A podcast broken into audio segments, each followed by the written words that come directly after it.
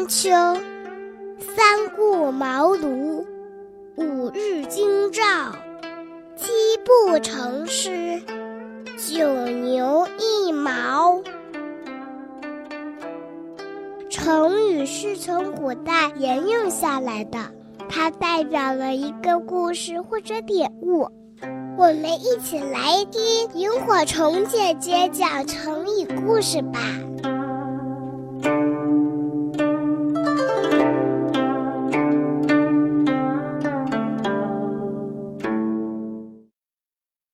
不耻下问。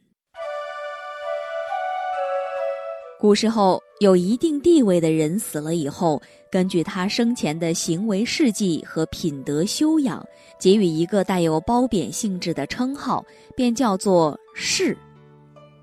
谥号通常由朝廷来颁赐，但也有由死者门人或者是后世私谥的。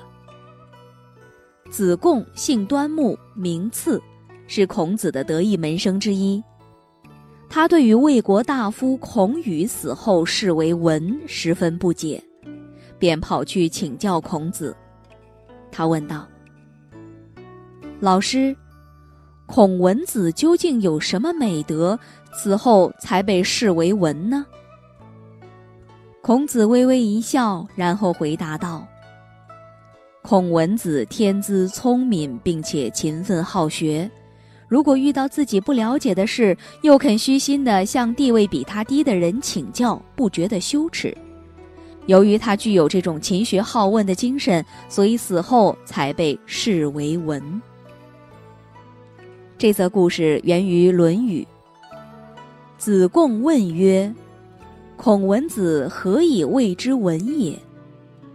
子曰：“敏而好学，不耻下问。”是以谓之文也。